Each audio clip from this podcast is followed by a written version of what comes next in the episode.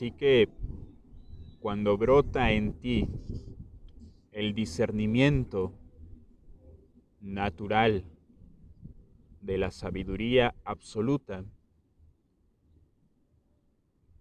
comienzas el sueño lúcido, te conviertes en aquel que ha despertado y que únicamente le resta compartir sus virtudes dentro del sueño. Todos aquellos elementos o características que aparecen frente a ti dentro del gran sueño de la separación esos elementos o características aparecen para aportar en tu despertar, en que tú puedas ser lúcido dentro del sueño, en que tú puedas vivir un sueño lúcido. Aquí el sueño no se vive únicamente cuando vas a la cama y duermes por la noche, sino que el sueño se extiende a ese momento que llaman el estado de vigilia. En el estado de vigilia te vas a dar cuenta a través de tu discernimiento, a través de tu sabiduría, que te encuentras aún dentro del sueño. El estado de vigilia puedes vivirlo de manera lúcida para que entonces tus virtudes puedan ser desplegadas dentro del sueño. Pasarás de un estado de sufrimiento que se identificaba con el personaje dentro del sueño, un personaje generado por la identidad personal, un personaje generado por una estructura de pensamiento rígida y sólida que no permitía que se colara la luz de la sabiduría por todos los recovecos existenciales que posees. Un personaje que se identificaba con toda la percepción identitaria, toda la percepción dualizada. Un personaje que se empeñaba en sustraerse de la existencia y en inyectarse la dosis cotidiana del onirismo, del sueño. El sueño que te conducía por periodos y etapas y fases de sufrimiento. Una vez que brota en ti naturalmente el discernimiento, entonces contemplas. Aquí emergen otras características virtuosas que posees. Contemplas, te dedicas a la contemplación, te dedicas a atestiguar aquello que percibes dentro del sueño te enfocas en contemplar sin identificarte todo el movimiento que se despliega dentro de la manifestación del sueño.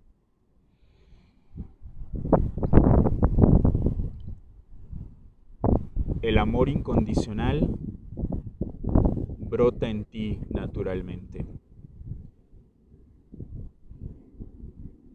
Ese amor que se profesa muy profundamente en los libros antiguos, en las sabidurías antiguas, en las enseñanzas místicas, el amor como la sustancia que lo configura todo.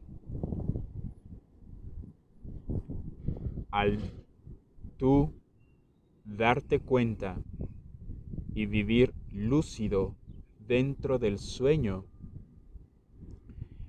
percibes precisamente y experimentas el amor sin condiciones. El amor que no sesga o divide en cualidades buenas y cualidades malas, en personas buenas o malas, en acontecimientos oscuros o lumínicos. En ti alumbra la sabiduría silenciosa porque es una contemplación silente, es una observación silente, es un atestiguamiento que no se identifica con lo que ve, sino que lo observa, lo contempla a través de la conciencia que es y que no necesariamente requiere actuar con ello, no necesariamente requiere tomar decisiones en ello. Por supuesto que actuarás y tomarás decisiones si tu propia sabiduría te lo indica, pero esas decisiones no tendrán nada que ver con tu contemplación, nada que ver con esa contemplación, porque ya no estarás identificado. Así que podrás vivir momentos completamente lúcidos y silenciosos. Esta contemplación es absolutamente silente. Es la dicha de la existencia. Es la dicha continua y permanente por la vida sin motivos. No tiene causa esta dicha y por ende no tiene efectos. Tú eres la dicha desplegándose silenciosamente, de manera contemplativa. Tú eres la dicha que no pone balanzas para percibir un momento de tristeza o un momento de alegría, un momento de soledad o un momento de éxtasis. Esa dicha abre los brazos y las puertas de la existencia para darle la bienvenida a la vida sin ponerle condiciones a la misma. Ahí es donde el amor ha tocado tu esencia. Allí es donde el amor ha pasado a ser comprensión, ha pasado a ser sabiduría, ha pasado a ser la única experiencia la única sustancia que te alimenta y que por ende a través de ella puedes alimentar, puedes compartir y puedes percibir. Esta contemplación silente te lleva a no posicionarte nada. Aquí requieres hacer una distinción. aquí es el discernimiento el que te va a conducir. El no posicionarte ante nada te va a llevar también a tomar decisiones, a realizar acciones en tu vida, a encauzar tu vida a través del despliegue artístico o creativo desde la paz y desde la sabiduría.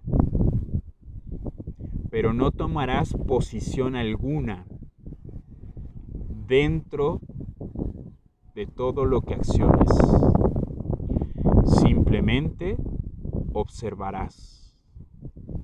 Simplemente te convertirás en un agente contemplativo,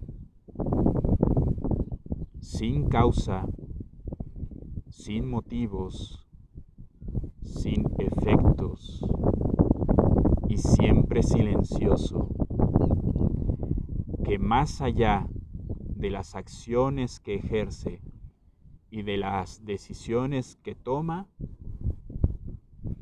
está su contemplación.